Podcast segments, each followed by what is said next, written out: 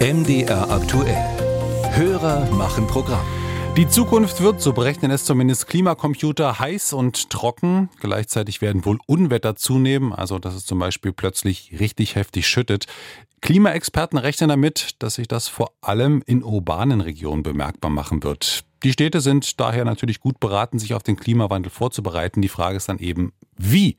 Unser Hörer Lutz Rote aus Leipzig hat eine Idee und dazu folgende Frage. Wie können die alten, unbenutzten und unbrauchbaren Luftschutzbunker der Stadt Leipzig zum Beispiel oder anderen Städten äh, so genutzt werden, dass sie als bei Starkregen oder Wetterkapriolen als Regenwasserzisternen genutzt werden können, zum Beispiel um später das Wasser zum Gießen der Stadtbäume zu nutzen oder anderweitig. Also alte Bunker als Regenspeicher, geht das? André Seifert berichtet. Ja, das geht. Das meint zumindest der Berliner Ingenieur Ralf Steg, der sich mit seiner Firma White unter anderem auf Wasserkreisläufe in Städten spezialisiert hat. Also ganz klar, man müsste erstmal den Bestand überhaupt erfassen und schauen, in welchem Zustand ist der Bunker. Dann ist es so, er muss natürlich wasserdicht sein. Das heißt, man müsste diesen Bunker abdichten und dort eine wasserundurchlässige Schicht aufbringen.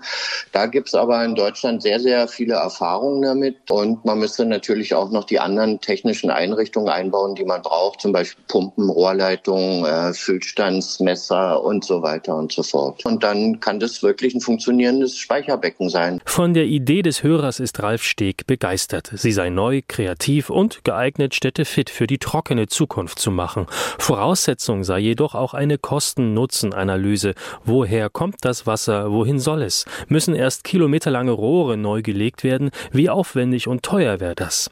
Wichtig sei auch die Frage, welches Wasser soll gespeichert werden? Weil das Wasser von den Straßen kann je nachdem, wie viel Verkehr wir auf den Straßen haben, schon hochbelastet sein. Und was in diesem Niederschlagswasser drin ist, das ist zum Beispiel Mikroplastik, Reifenabrieb, dann haben wir Schwermetalle, wir haben aber auch zum Beispiel Hundekot. Das kann man natürlich dann nicht einfach zum Bäume gießen nehmen. Am einfachsten sei es, Regenwasser von Dächern in die Bunker einzuleiten. Das könne man sogar zu Trinkwasser aufbereiten, allerdings mit viel Aufwand. Ralf Steg empfiehlt daher, Wasser von den Dächern zu speichern, um später damit zum Beispiel Parks, Gärten und Bäume zu gießen. Auch Sascha Meyer vom Bund für Umwelt und Naturschutz findet die Idee des Hörers daher gut. Man sollte ergebnisoffen an sie herangehen, sagt Meyer zumal das Speichern von Wasser für die Städte in Zukunft ein immer größeres Thema werde. Wichtig ist, dass in den Städten die versiegelten Flächen aufgebrochen werden und so mehr Speicherkapazität geschafft äh, wird, so dass wir also das Regenwasser zurückhalten, dass es äh, nicht einfach bei Starkregen in die Kanalisation geht. Bunker als Regenwasserspeicher sind also technisch möglich und für die Städte der Zukunft sinnvoll, sagen die Experten.